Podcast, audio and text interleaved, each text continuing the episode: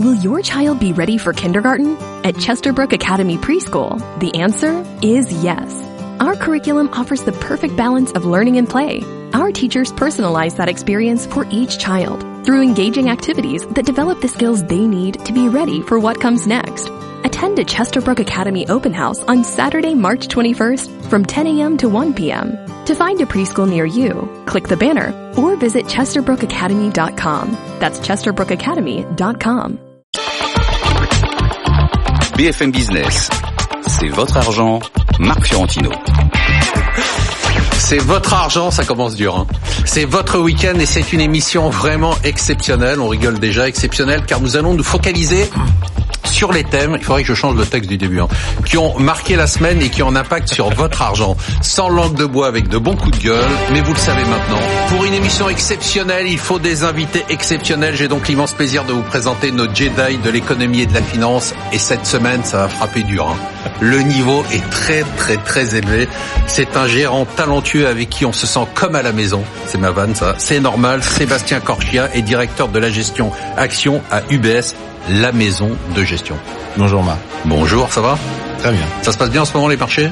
C'est un peu dur, c'est un peu dur, mais euh, il se passe pas grand chose en fait, non? Il se passe pas grand chose, mais enfin on a quand même eu la plus forte baisse puis la plus forte hausse de, de, ces 40 dernières années. Quoi. Ouais, donc c'est pas mal quand même. Alors messieurs, mesdames, ces newsletters mondiales sont lues par des milliards de personnes. Il connaît parfaitement les valeurs moyennes. C'est Eric Lewin, rédacteur en chef des publications Agora. Ne cachez pas votre montre, on l'a vu. Non, non, je cache mes lunettes parce que j'essaye de parler euh, sans les lunettes, mais c'est difficile, je suis obligé de lire mes fiches. Lui, vous savez, il a pactisé avec les robots, mais il a accepté de revenir parmi les humains pour partager son point de vue. C'est Murtaza Assad Siyed. Bonjour Murtaza, comment ça va? Bonjour, ça va très bien. Vous êtes toujours pour la centralisation, Paris... Euh non, Paris d'abord et puis les villes derrière toujours. Non, c'était l'inverse. Ah, c'est l'inverse. Vous êtes et... directeur des investissements chez Yomoni. Ça sert à rien de lui envoyer tes tribunes, il les lit pas tout ça. Exactement. c'est justement non, en plus, je, il aime bien. Non, je le charrie. Oh, ok. C'est une petite provocation. Bon, euh, on devrait faire un jingle pour les nouveaux venus. On n'en a pas là, mais ah. je vais le faire. C'est notre nouvelle venue. Elle est parrainée par Christopher Dembick qui m'a dit texto. Fais-lui un vrai bisutage. Mais Marie, ce n'est pas dans nos habitudes. On est très content de vous recevoir. Marie Danser, c'est ça? Vous êtes chef 2FE adjointe du service économie du journal La Croix. On compte sur vous pour sauver nos âmes. Bonjour. Bonjour. Ça va? Vous êtes contente d'être là? Contente d'être là. J'attends de voir si le bisutage aura lieu. Non, il n'y aura pas. Non, franchement, on va être très gentil. Très bien. L'engagement est pris. C'est notre ami Jingle. Lui, il y a un jingle. Bon, allez, on le fait tourner un peu le jingle parce que c'est sympa. Et oui, c'est notre ami, c'est notre maître, en tout cas c'est mon ami, hein. c'est notre maître, c'est notre gourou, c'est Emmanuel Le Chip, Kung Fu Panda pour les intimes. Emmanuel, comment ça va aujourd'hui Ça va très bien. J'explique pourquoi Kung Fu Panda, parce que oui, allez-y. se dire, ils sont complètement fous. Parce que Kung Fu Panda, euh, il est, c'est le plus gourmand, c'est le plus sympa, c'est le plus drôle et surtout c'est le meilleur. C'est le plus fort. Et c'est le plus fort, voilà. Et vous pensez qu'elle nous prend plus au sérieux maintenant que... Oui, absolument, parce que si, voilà, je suis pas très, je suis pas très pertinence dans tout ça. Je, je vous dirai à la fin, comme l'heure de vérité. Voilà, elle doit être totalement affolée. Bon, on commence avec un thème qui n'intéresse personne, mais qui moi, c'est la Grèce. Vous vous souvenez de la Grèce, oui, ce pays en faillite qui a failli faire exploser la zone euro Eh bien, la Grèce est de retour sur les marchés. Petit Sirtaki, retour en fanfare. Il cherchait à emprunter 2,5 milliards d'euros à 10 ans. Les prêteurs se sont rués avec plus de 12 milliards d'offres un taux de 3,90% seulement. Je rappelle que la Grèce ne pouvait plus emprunter puis qu'elle empruntait avant à 15%, à 20%, 3,90%. Ce retour symbolique de la Grèce signifie-t-il qu'on a vraiment tourné la page de la crise? Quel enseignement peut-on tirer de cette crise? On commence par vous, Emmanuel Le Chypre. Euh, très bien. Euh... Je vous l'avais envoyé la question. Il n'a pas préparé. C'était pas non, une surprise. Non, non, non, non, pas, non, non, j'ai pas de problème. Euh, le pays, euh, quand vous dites qu'il va bien, euh, c'est un pays qui est en train de mourir guéri, si vous voulez. C'est-à-dire que sur le plan économique, vous êtes à moins 25% de PIB par rapport au moment de la crise. si vous regardez le niveau de vie, enfin, je crois que vous avez plus de la moitié des familles qui vous disent qu'elles sont pas capables de faire face à une dépense de imprévue de 500 euros. Et quand vous regardez les consommations de psychotropes, anxiolytiques, etc. C'est x 10 depuis depuis 10 ans, quoi. Donc c'est un pays dont la dette, rappelons-le, est quand même détenue aux trois quarts aujourd'hui par les banques centrales. La Banque centrale européenne et le FMI. Je trouve que ça. Alors il y a eu des efforts budgétaires, etc. Mais encore une fois, ils reviennent dans le marché. Au prix d'une. C'est la fin oui, de la alors crise. Ça. Oui, mais c'est quand même incroyable. C'est plus intéressant sur l'aspect financier que sur l'aspect euh, grec lui-même. C'est pas là qu'est la nouveauté. La nouveauté, c'est que on revient finalement à des niveaux euh, euh, de risque où on se dit, bah d'abord, qu'est-ce qui rapporte presque 4% aujourd'hui dans la zone euro? Bah il y a pas tant de, de, pays que ça. Que de toute façon, ce pays, on ne le laissera jamais faire faillite puisque vous avez on l'a montré. On l'a montré. Et, et, donc c'est pas. et puis et puis il y a quand même un rapport au risque qui est très étonnant. Je vous rappelle que juste avant la crise de 2007, entre le moment de la création de l'euro et la crise de 2007, les Grecs ils empruntaient exactement au même taux que les Français, que les Allemands, etc. Donc ça dit des choses aussi de la de la de la l'approche du risque sur les marchés aujourd'hui. Marie, c'est pour vous c'est la fin d'une époque quand même ou euh, c'est la fin d'une crise quand même? C'est la fin d'une crise. Je suis assez d'accord avec euh, Emmanuel. Là, ce qui se passe sur les marchés, c'est pas forcément corrélé avec la santé de l'économie, donc c'est une bonne nouvelle. Il vaut mieux, c'est toujours une meilleure nouvelle euh, d'avoir plus de, de demandes que, que d'offres. Et puis on voit bien que quand même, effectivement, certains fondamentaux, la croissance est meilleure, le chômage diminue mais euh, il y a des dettes, des créances douteuses qui sont encore euh, énormissimes. On n'a toujours pas de développement économique pour la Grèce. On ne sait pas comment euh, ce pays va se développer à partir de maintenant.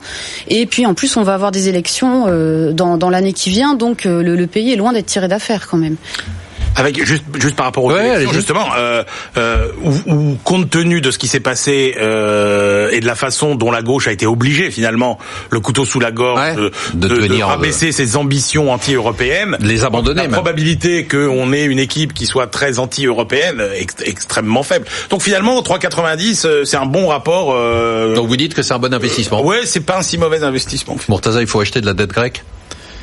Bah, je, vais être un, un, peu cynique, mais là, on donne de l'argent gratuit aux investisseurs. C'est-à-dire que finalement, c'est les institutions européennes qui prennent le risque pour euh, pour la cohésion, pour l'institution, etc. Et c'est la BCE et même quasiment les gouvernements, puisqu'il y a eu tous les, les, les, plans de sauvetage. Et puis en fait, on offre au marché. Alors je sais pas pourquoi, une espèce de de, de, de dictature comme quoi il faut toujours avoir une dette cotée, avoir un prix de marché. Et en fait, on donne euh, 9,90 à des investisseurs 3,90. qui 3,90 à des investisseurs qui à court terme ne prennent mais aucun risque. Euh, donc c'est là, franchement, c'est jeter de l'argent par les fenêtres euh, pour faire bien. Je sais pas si c'est le paquet de FMI qui fait ça, mais mais c'est sûr qu'en tant qu'investisseur, bah, vous avez zéro risque. Bah, je pense qu'il y, y, a la, risque de il y a liquidité et de risque de. de il y a la volonté là, symbolique de dire voilà, Mais- mais la crise de l'euro est terminée. euh, on a bien fait de garder la Grèce Oui, dans il y a l'Europe. quelqu'un qui paye, vous voyez, quand dans la zone euro, pardon. Qui reçoit, il y a bien quelqu'un qui paye. Les gens Ouais. qui payent, c'est euh, c'est les finances publiques grecques, en l'occurrence. Donc pour un geste symbolique de faire de prendre 3,90 sur la dette publique grecque. Bon, je trouve que c'est un, petit peu, euh, c'est- pas forcément du meilleur, euh, c'est la meilleure euh, politique publique. Sébastien, la, crise grecque, c'était quand même le, le truc qui nous a euh, foutu en l'air pendant 4-5 ans et encore aujourd'hui. euh, Pour vous, c'est du côté des marchés, la crise de la zone euro, c'est terminé ou... Non, c'est pas du tout terminé parce qu'on voit bien qu'il y a des il y a des sujets sur euh, il y a des sujets sur l'Italie et qui reviendront, qui sont beaucoup plus importants que sur la Grèce. On avait bien dit que l'Italie à l'époque était beaucoup plus systémique que la Grèce ne l'était. Et euh, je vous rappelle, Rappelons- rappelons quand même que 1500 la- milliards de Ouais. dettes hein, en Italie. Mais que l'Italie emprunte à des taux ridiculement bas. hein. Absolument. Qui ont encore baissé. C'est là que c'est intéressant de regarder ce sujet grec en l'élargissant et en voyant euh, l'intérêt, l'appétit en fait des investisseurs pour la dette grecque. Il n'est pas que pour la dette grecque. 2 milliards demandés, 11 milliards, euh, euh, 2 milliards offerts, 11 milliards demandés.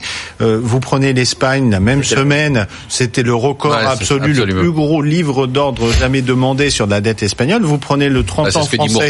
C'est un cadeau. Tout le monde, c'est un, un, un cadeau. Au-delà du cadeau pour l'aspect grec des choses, parce qu'effectivement, la Grèce, vous pouvez acheter des, des emprunts à court terme à 0,7% sur 6 mois. C'est cadeau, ça, par rapport à moins 0,4 de la BCE. Mais regardez surtout, les investisseurs ont plus que du 0,06% sur du Bund allemand.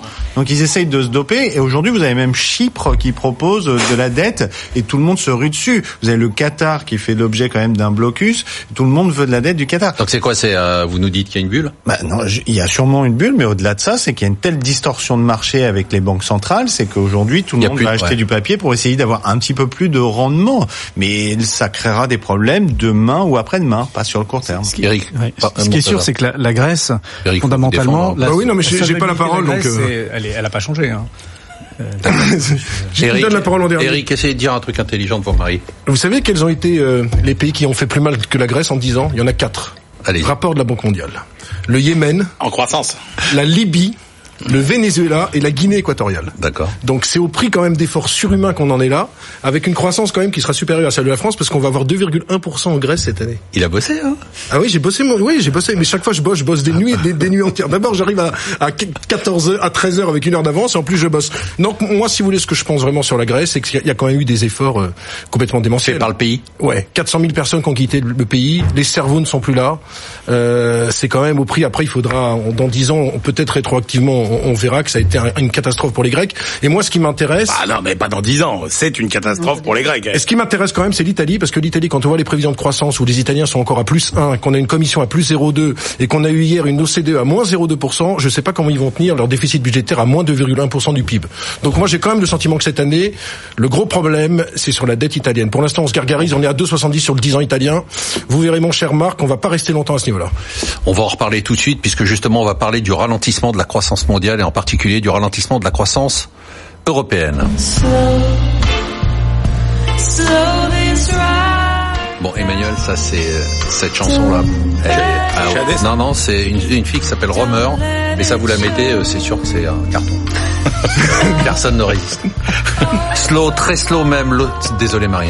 L'OCDE tire la sonnette d'alarme. Elle prévoyait une croissance mondiale de 3,5% pour 2019. C'était en novembre. En fait, ça ne sera plus que 3,3%. Et on commence quand même, on vient d'en parler par la zone euro. Mention spéciale, 1% de croissance seulement.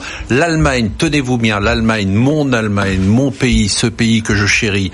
Eh bien, l'Allemagne sera à 0,7%. Mario Draghi vient de répéter que les taux resteront bas il dit jusqu'à la fin de l'année 2009, on a l'impression qu'il vient dire à l'infini, et qu'il est déjà prêt à refiler de la coque monétaire aux banques.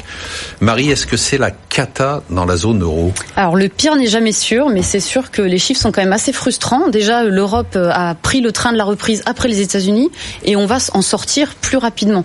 Donc euh, c'est quand même assez déprimant. Euh, en plus, l'Allemagne et l'Italie, bon bah on a deux grosses économies de la zone euro qui ont du plomb dans l'aile, surtout à cause des exportations, et effectivement effectivement, euh, l'Allemagne, on voit bien qu'il euh, y a le ralentissement de l'industrie automobile qui cause un sacré problème, plus tous les défis démographiques, notamment, qui quand même. Ouais, c'est ça. Euh, c'est, ce qui est intéressant, c'est qu'on a, c'est qu'on a l'impression qu'on n'est plus, on n'est pas dans du conjoncturel. C'est ça. En fait, il y a un aspect conjoncturel, mais au-delà de ça, ce pays que vous chérissez, tout de même, il, il a un gros problème devant lui. Cette population qui vieillit, qui épargne trop, qui n'investit pas. L'État lui-même, les pouvoirs publics n'investissent pas, et finalement, on n'est pas ce modèle qu'on a tant chéri est en train un peu de, se détricoter. Et ce qui est quand même. Vous lui faites plaisir, vous faites plaisir à Emmanuel.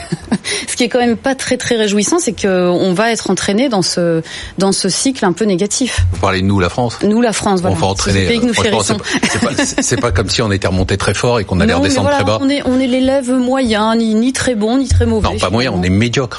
non. médiocre. Très médiocre. Eric, vous serez pas dernier cette fois-ci. Vous avez un truc intelligent. Moi, je pense que quand même. Alors, je viens de dire un truc super intelligent. Écoutez bien, Emmanuel va être d'accord avec moi. Je pense que l'Allemagne a quand même des marge de manœuvre.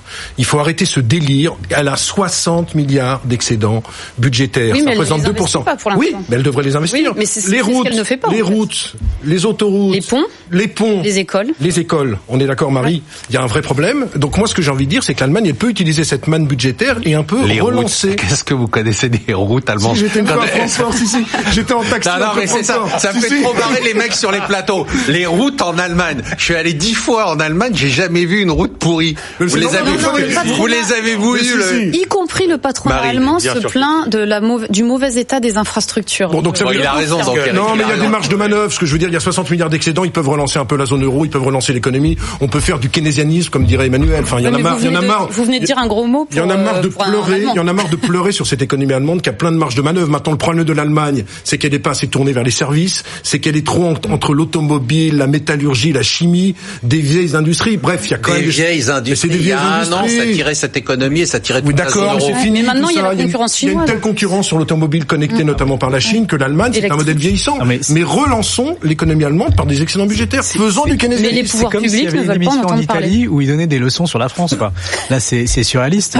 Les, les Allemands n'ont pas fondamentalement de problème à part le fait qu'ils ont des voisins qui n'avancent pas. Euh, S'ils avaient des voisins qui avançaient plus, euh, le dynamisme allemand ne dépendrait pas que de la croissance chinoise et la croissance américaine. C'est bien ça le problème de l'Allemagne. On va pas commencer à disserter sur les problèmes de l'Allemagne. Si si, on peut, on va disserter. Non non, on va disserter. Bourtazar, on va disserter. C'est la règle de la démocratie. Mais qui n'anticipe peut-être pas quand même les, problèmes à venir et qui bah, reste sur une doctrine très rigoriste en matière budgétaire. Marie et moi, on est vraiment d'accord. Sauf qu'elle exprime avec euh, des mots justes que vous exprimez de façon un peu abrupte. Moi, je suis un peu primaire, Marc. C'est comme si on avait des Vénézuéliens qui parlaient aux Norvégiens pour leur expliquer qu'ils utilisent mal l'argent du pétrole. Vous voyez, les Allemands sont un pays qui vieillit comme le reste de l'Europe. C'est juste qu'ils épargnent pour préparer leur avenir où ils seront, ils travailleront moins. C'est très simple. Il n'y a aucune raison qu'ils commencent à dépenser l'argent dont ils auront besoin dans 30 ans. Si vous voulez le faire, oui, mais le résultat, c'est que vous n'investissez pas et que vous ne préparez pas l'avenir. On, on entend quand même de plus en plus dire que Angela Merkel a beaucoup vécu sur l'héritage de Gerhard Schröder et n'a pas mené de véritables réformes économiques. Oh non non, oh non non non, oh non, c'est éliminatoire ça. Ça fait des semaines. Ah non, c'est éliminatoire éliminatoire, Marie. Si vous Ce que vous venez de dire, c'est éliminatoire. Si vous, êtes honnête, c'est même pas des semaines, ça fait des mois qu'on le dit, tout ça. C'est éliminatoire. Donc, voilà. Sébastien voilà, J'ai rien à dire. moi, ce qui m'inquiète, c'est la vitesse de dégradation. C'est-à-dire que remettons-nous juste euh, deux mois et demi en arrière, même deux mois en arrière, où vous avez l'ensemble des institutions qui parlent d'une croissance pour l'Europe d'un 8, d'un 9. C'est ça, un 7, hein, nous disait la BCE. Deux mois plus tard. L'ensemble de ces mêmes institutions et les plus sérieuses comme la BCE vous abaisse, divise par deux quasiment, les prévisions de croissance. Donc on est en droit de se dire qu'est-ce qui s'est passé en deux mois d'aussi violent que les chefs d'entreprise ne font pas remonter? Quand on rencontre. C'est intéressant ça. Vous le ressentez pas du tout? Non, et en tout cas sur les parce que vous de, mois, de tous les gens qui sont là, vous êtes le seul en contact avec l'économie réelle. Bah, pour le coup, pour le coup, et on le disait déjà dans la précédente émission, il n'y a pas cette remontée de terrain. C'est ça qui est assez étonnant. C'est d'où vient cette vague? Est-ce qu'elle vient véritablement hors d'Europe et qu'elle déferle un peu? Et elle est en train de finalement c'est cette fameuse shadow récession dont on parle que personne ne voit mais qu'on sent arriver sans vraiment à être en capacité de mesurer la, la, puissance de la vague. Vous avez des zones, même des certains pays comme euh, j'aime bien ça.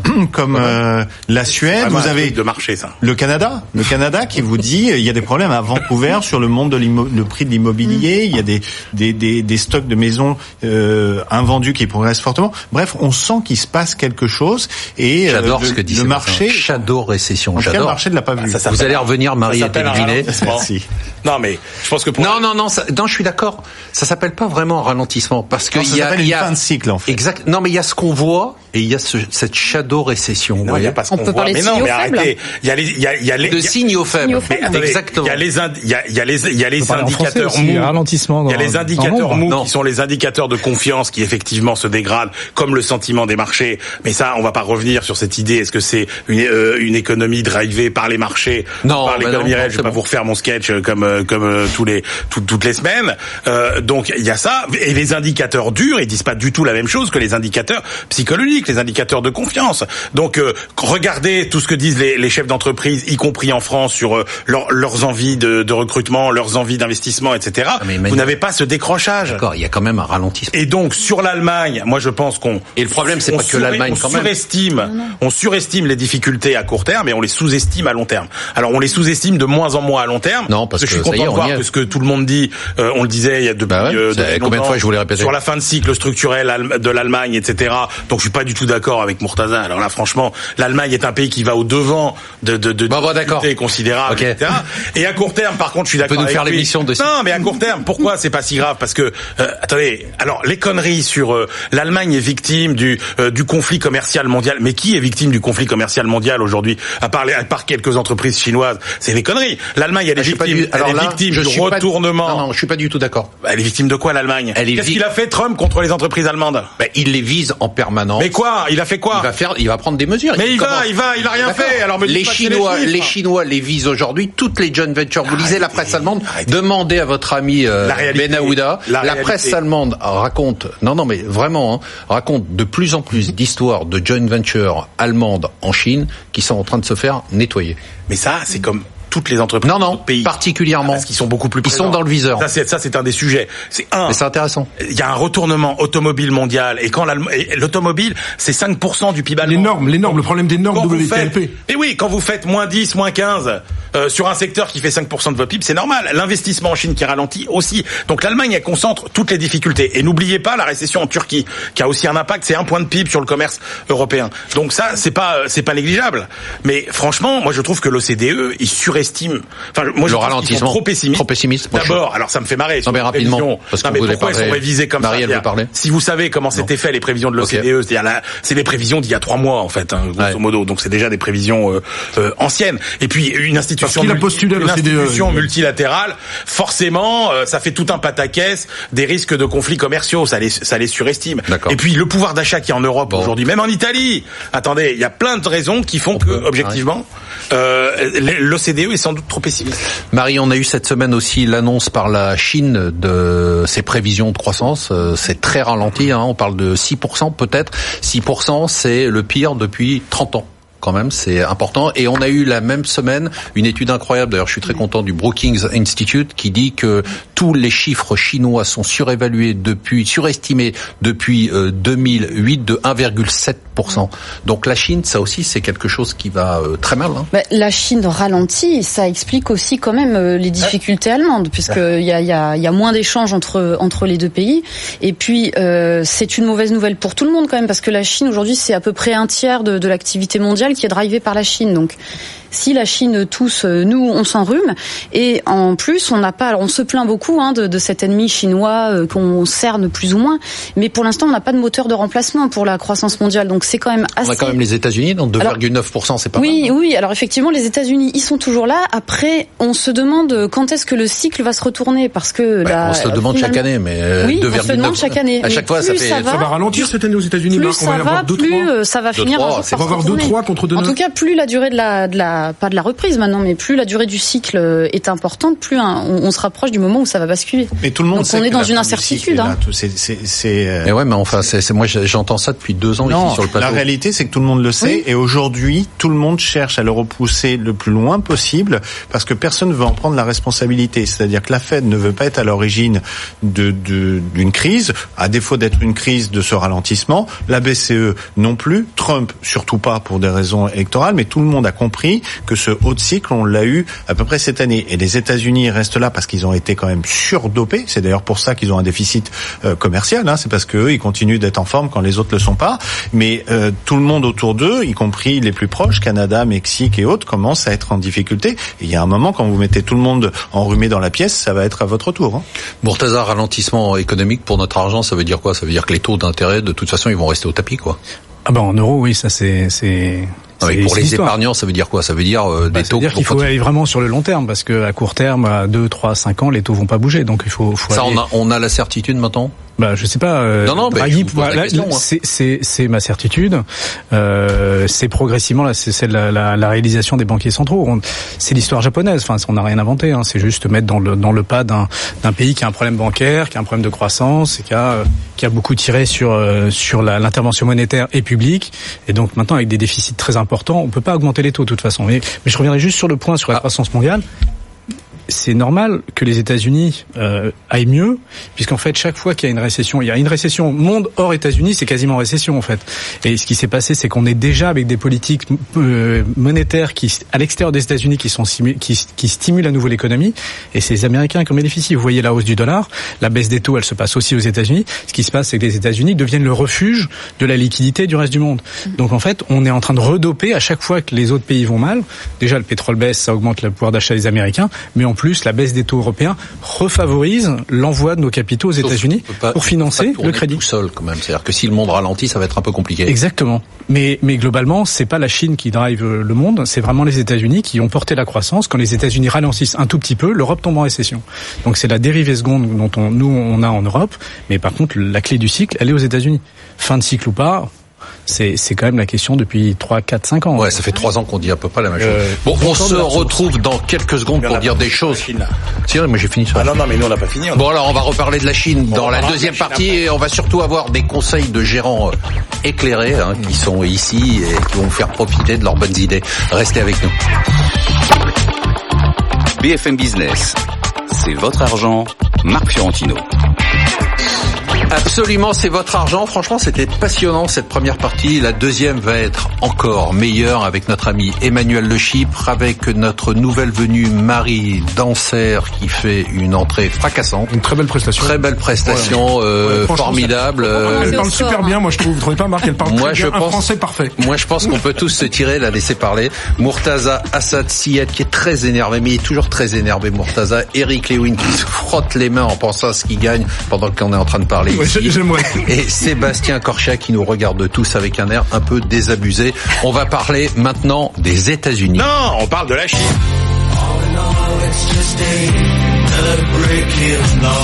Alors on va parler des États-Unis et Emmanuel Le Chypre, comme on fait une partie sur les États-Unis, va parler évidemment de la J'ai Chine. été censuré Alors, sur la Chine. Je m'exprimerai sur la Chine.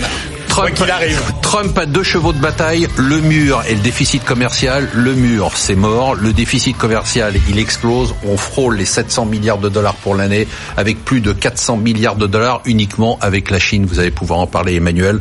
Trump va évidemment signer un deal commercial avec la Chine, mais est-ce que ça va changer quelque chose?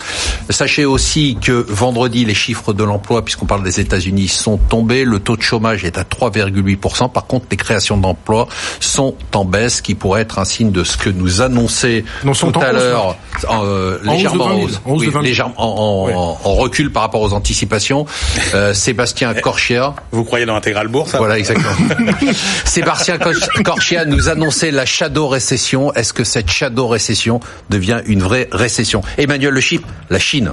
Non, mais c'était non parce que il y a des choses que vous dites et que je peux pas laisser passer.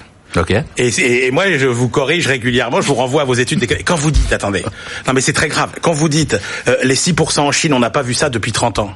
Il y a 30 ans, le PIB chinois, il était 3 4 fois plus faible que ce qu'il est aujourd'hui. C'était un pays Non, mais c'est une constatation. vraiment émergent. Mais je m'énerve pas. Est-ce que vous vous rendez compte que vous pouvez pas faire 6% D'abord, c'est pas croissance 6%, c'est 4,3%. quand vous êtes une économie qui n'est plus une économie émergente. Le taux de croissance potentiel de la Chine aujourd'hui, c'est 4% par an.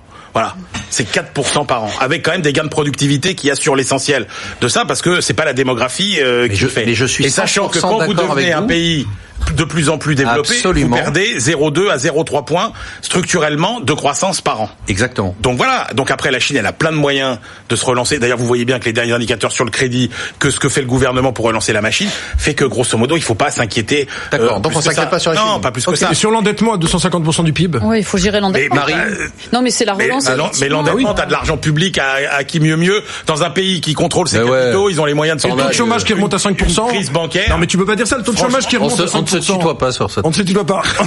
Non, mais avec un chômage à 5%, c'est quand même inquiétant la Chine quand même. Non, tu peux pas dire non, ça, Manuel. Marie, Alors moi, je les- reviens- on, peut revenir aux États-Unis?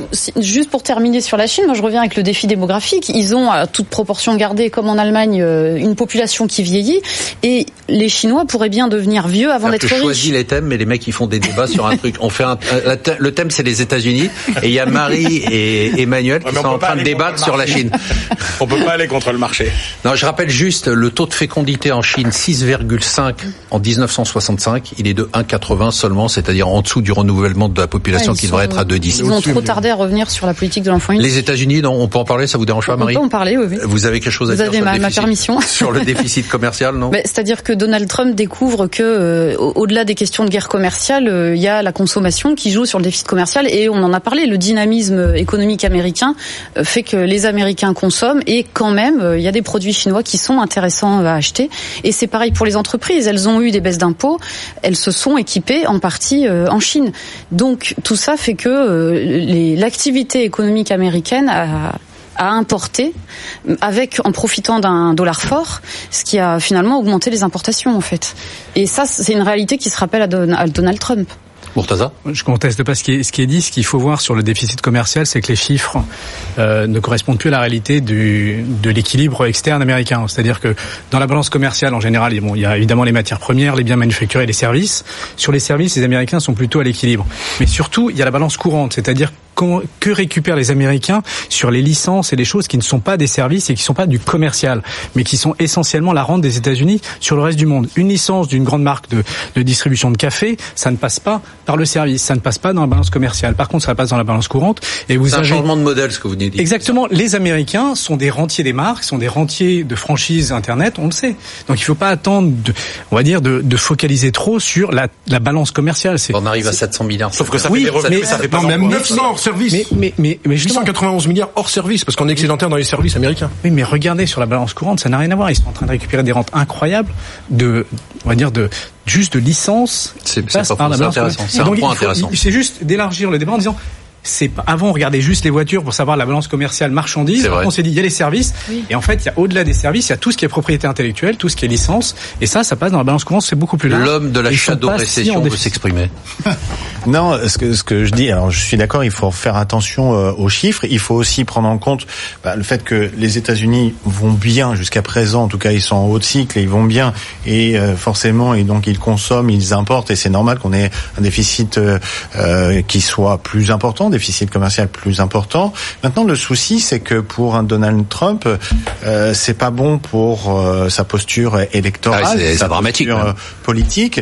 Donc, il va être obligé, sûrement, de conclure un deal au plus vite avec les Chinois quelle qu'en soit la qualité de deal, et ça c'est important pour les marchés, parce que les marchés vont regarder quand même ce, la qualité de ce deal. Lui, il communiquera, il a déjà communiqué que ça serait extraordinaire, mais au-delà de ça, vous avez après quelle va être sa posture, on revient un peu à la case départ, vis-à-vis des Européens, euh, parce qu'il va falloir qu'il trouve des proies un petit peu plus faciles. Il a commencé déjà à mettre en garde les Indiens, il a commencé à mettre en garde les Turcs, et etc., et les Allemands. Et donc on va recommencer parce qu'il lui faut, il lui faut une victoire politique, et le mur c'est une défaite, l'accord euh, sino-américain, ça sera sûrement euh, une forme de défaite aussi, notamment sur les, les transferts de technologie.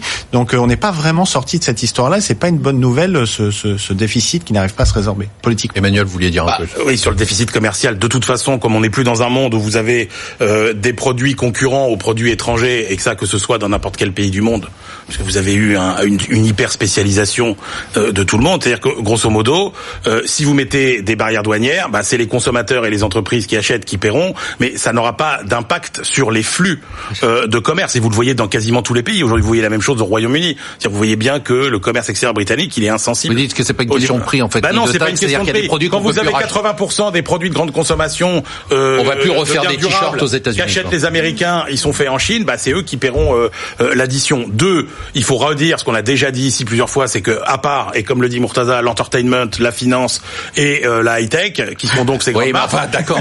l'Amérique ne produit plus rien. Oui, d'accord. Vous, venez juste de citer les trois secteurs les plus importants. Ce que je veux dire, c'est que il y a plus d'industrie américaine.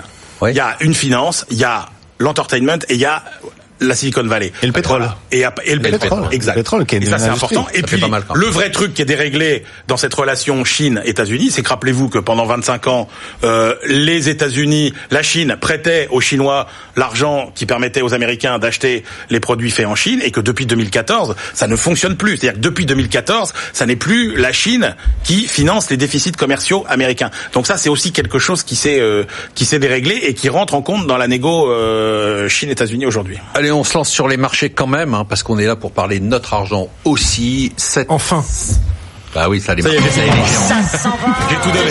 On a eu un début d'année sur des chapeaux de roue, mais ça s'essouffle. Cette semaine, c'était même très moyen sur les indices. On a observé une chute de l'euro, une chute des taux d'intérêt.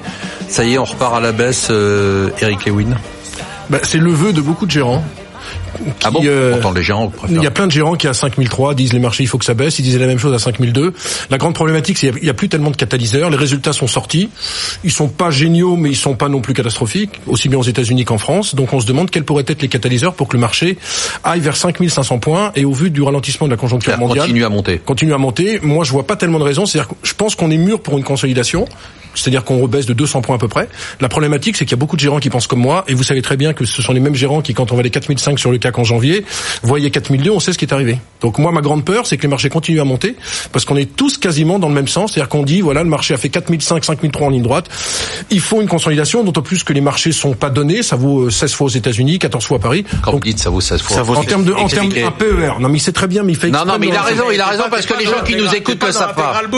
Allez-y. Ratio court-bénéfice et de 16 aux États États-Unis, 14 en Europe. Bah les marchés ne sont plus tellement attractifs, donc a priori ça devrait baisser, ça doit baisser, mais il y a des forces de rappel qui font que ça ne baisse toujours pas. Donc ma grande, ma grande inquiétude, c'est qu'on continue à monter alors que toute la place est baissière. Sébastien? Parce que vous, vous étiez un peu prudent. Hein. Oui, euh, un peu prudent, euh, peut-être légèrement trop tôt, effectivement, mais euh, tous les éléments de bon sens militent quand même pour cette prudence. Il faut déjà juste prendre un tout petit peu de recul et de s'apercevoir qu'on a des chiffres qui sont quand même dans les extrêmes. C'est-à-dire qu'on a les plus fortes baisses jamais observées sur novembre et décembre, en tout cas il faut remonter très loin, puis les plus fortes hausses jamais observées. Mais Aux États-Unis, le rebond de début d'année, on l'avait pas vu depuis 1987. Voilà, depuis une quarantaine d'années. Qu'est-ce qui s'est passé six mois après Mais surtout, qu'est-ce qui s'est passé pour faire ce rebond? C'est surtout la question. Qu'est-ce qui s'est passé pour faire ce rebond? Finalement, pas grand-chose. C'est-à-dire qu'on a plutôt poussé les problèmes ou les questionnements plus loin. il y en a trois, c'est simple. La hausse des taux, on verra ça quand on aura le temps, quand l'économie ira mieux. Euh, l'accord sino-américain, ça va se faire, mais on repousse ça en mars. Et puis le Brexit, même chose, etc. Donc en fait, on a décalé dans le temps les problèmes ils vont revenir. Et il n'y a pas eu un élément de rupture fort. La Fed, oui, qui a dit. Euh, c'est un élément de rupture important. Non, c'est un élément. On arrête de remonter les taux. Non, c'est un élément. Oui, mais vous pouvez le tourner autrement, c'est-à-dire que vous. C'est un élément d'inquiétude. C'est à double tranchant. Et on le voit aujourd'hui avec la BCE qui vous dit, qui coupe en deux ses prévisions de croissance. Donc il y a quand même un vrai sujet. Un sujet de fond. Quand on est à 5003 pour arrondir et pour répondre à votre question, quand on est à 5003 réellement, est-ce qu'il y a du potentiel Quand vous avez des perspectives de croissance partout dans, CAC 40. sur le CAC 40, 5003 sur le CAC 40. Non, il a raison, il a raison. C'est à moi de le faire. Attention, vous jargonnez, mais non, non, je suis d'accord. Quand vous êtes à 5300 points sur le CAC 40, très honnêtement, est-ce que au mois de février, est-ce que avec les données que nous connaissons qui se dégradent au CDE, BCE, est-ce que vous avez du potentiel? Vous vous dites non. Toute chose égale par ailleurs, non. Eric dit non. Murtaza, vous dites quoi? Ah ouais. Nous, on était assez prudent depuis le début de l'année. on était sur des actifs défensifs, l'immobilier coté, l'or, les obligations. Euh, voilà, ça a plutôt, c'est plutôt bien passé, mais moins bien que le marché action. L'or, c'est la cata euh, hein. alors, c'est pas la cata du tout. Ça monte pas du tout. À 1340, ça a perdu 60 dollars en ligne droite. Dès qu'on gagne 20 dollars, on en repère 30 tout de suite après et ça fait des années que ça dure. Et c'était en septembre, c'était plus. Enfin, bon, on va pas. va pas non, Marc, c'est vrai ou pas Ah, mais moi, je sais pas. Vous, euh, assumez vos convictions. De, de, de, septembre à décembre, c'est le seul actif qui est monté. Enfin, bon, c'est c'est c'est il y a une partie de diversification et puis et puis là, on repart, on repart à la hausse. On est à, à 12 12 94. Mais mais le point, c'est plutôt se dire effectivement là où je le rejoins, c'est euh, c'est qu'on est un peu tous à attendre une correction de marché. C'est ça qui vient pas. Finalement, nous notre perspective, c'est que l'année sera très bonne, euh, mais elle est déjà très bonne. Donc en fait, c'est se dire, mais finalement euh, vous dites à la limite, avec ce qui s'est passé, euh, on prend nos billes et puis on attend, quoi, non? Bah là, on, oui, on a parce qu'on a. Mais au niveau fondamental, rien n'a changé. On a toujours des chiffres qui sont pas très bons. On a toujours des banques centrales qui sont qui sont en retard, euh, qui progressivement s'alignent. Mais c'est pas la BCE qui va changer le monde. Ils vont juste la, la révision des, des prévisions. C'est rien de nouveau. C'est juste de dire ah, vous aussi vous avez vu les mêmes chiffres que nous. Bon bah d'accord. Bah, en ah, fait, le paysage banque centrale, il est quand même pas le même qu'il y a, qu'il y a 3-4 mois. Hein. Il a quand même. Il y a 3-4 mois, on était sur la Fed qui était plutôt. Euh, enfin, on, est, on aurait. Ouais, ouais, je suis d'accord. Que les, les, banques centrales soient aussi accommodantes. Il y a 4 mois, on les voyait pas aussi accommodantes qu'elles sont devenues. Tout à fait. Mais mais pour l'instant, ça change pas le niveau du cycle économique. Le fait qu'elles aient déclaré que euh, ça va mal. Euh, vous voyez, elles sont plus en ligne. Par contre, ce qu'on va attendre, c'est la vraie innovation côté de la Fed. Et je pense que ça, ça sera encore un petit peu de temps avant de venir. Euh, ça dépend vraiment des chiffres américains. Je pense qu'ils vont encore continuer à, décevoir. Et ensuite, on va avoir plutôt une année qui sera qui sera de meilleure qualité. Mais je peux rajouter un chiffre, Marc? Je peux rajouter un chiffre? Oui.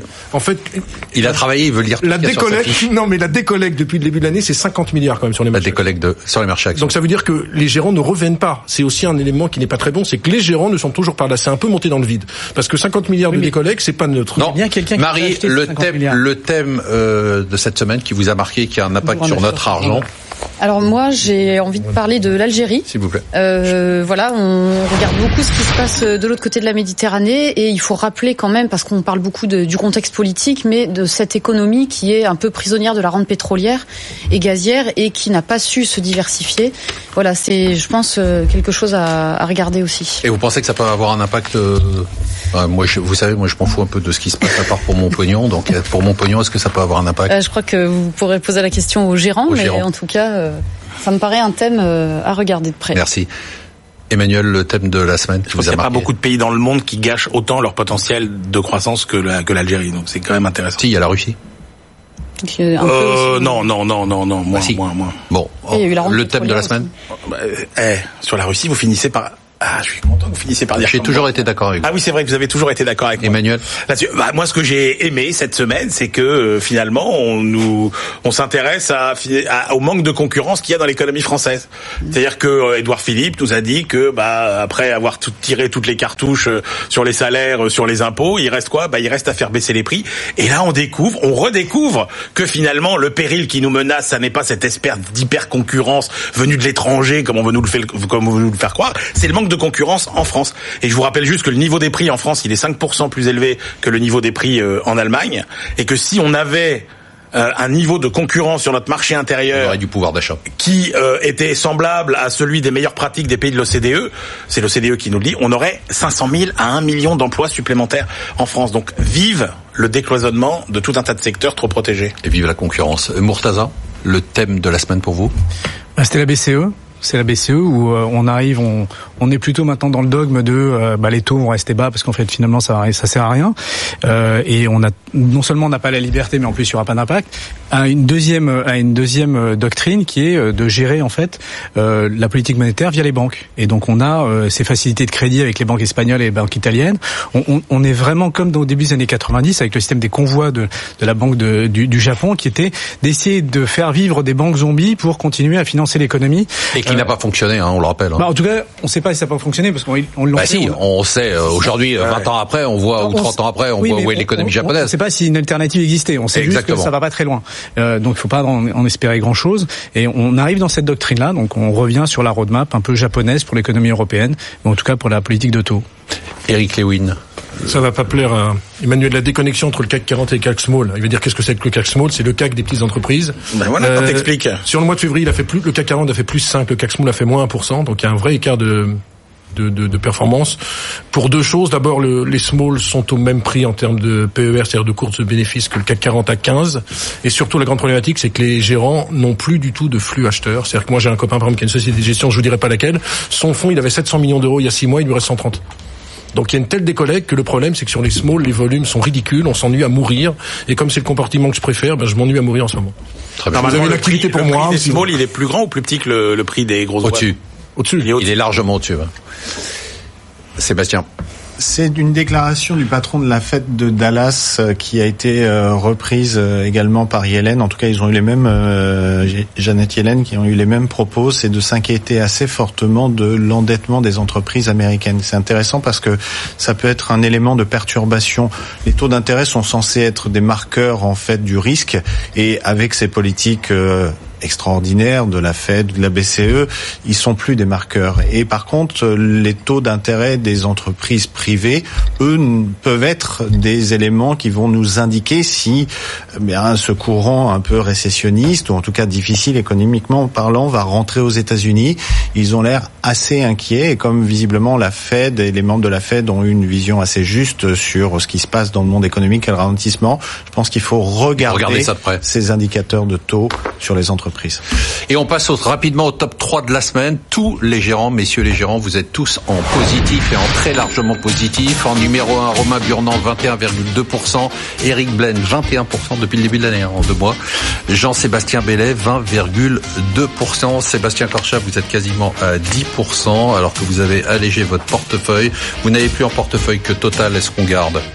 Non, on va prendre nos bénéfices. D'accord, on prend 7%. TF1 on va garder précieusement. D'accord, on a gagné 20% quand même. Non, on garde quand même.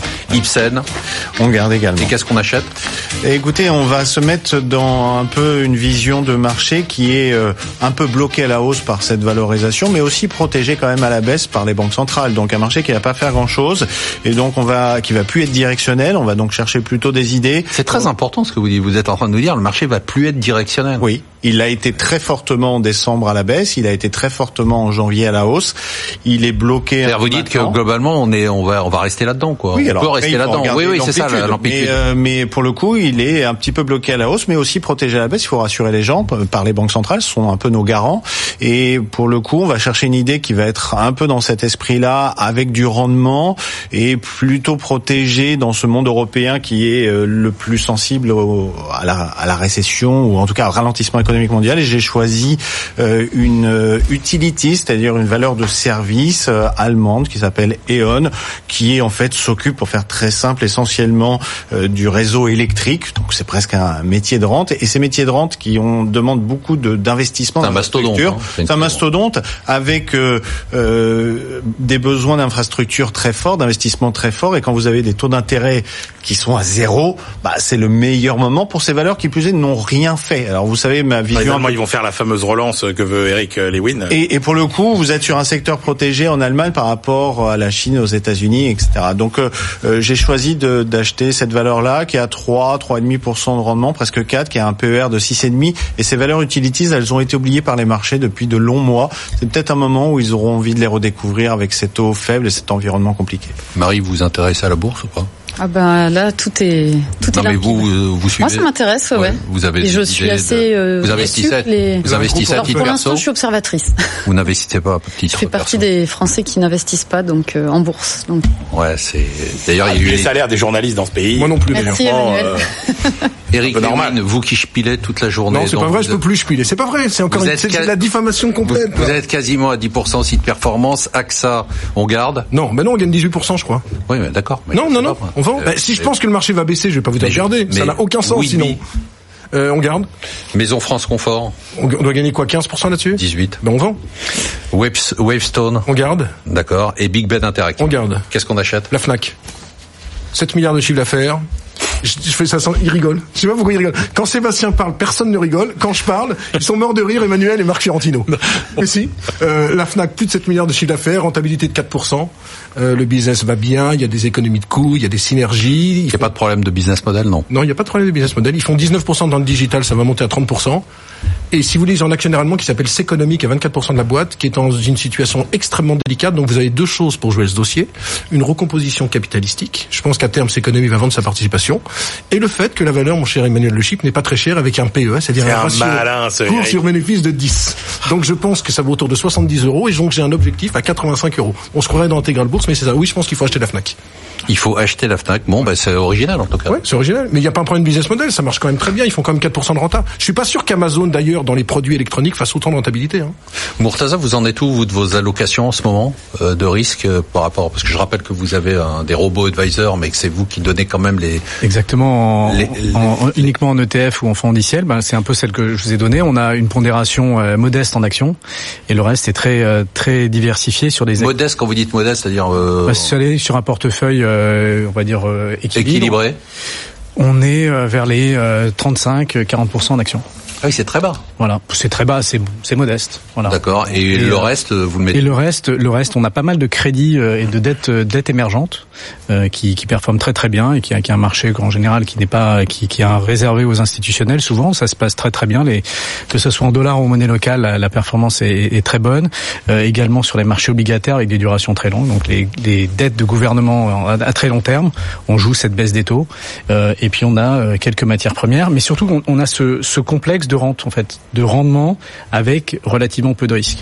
C'est, on joue pas la croissance, on joue la baisse des taux, la stabilité. Ultra défensif, hein, c'est ça?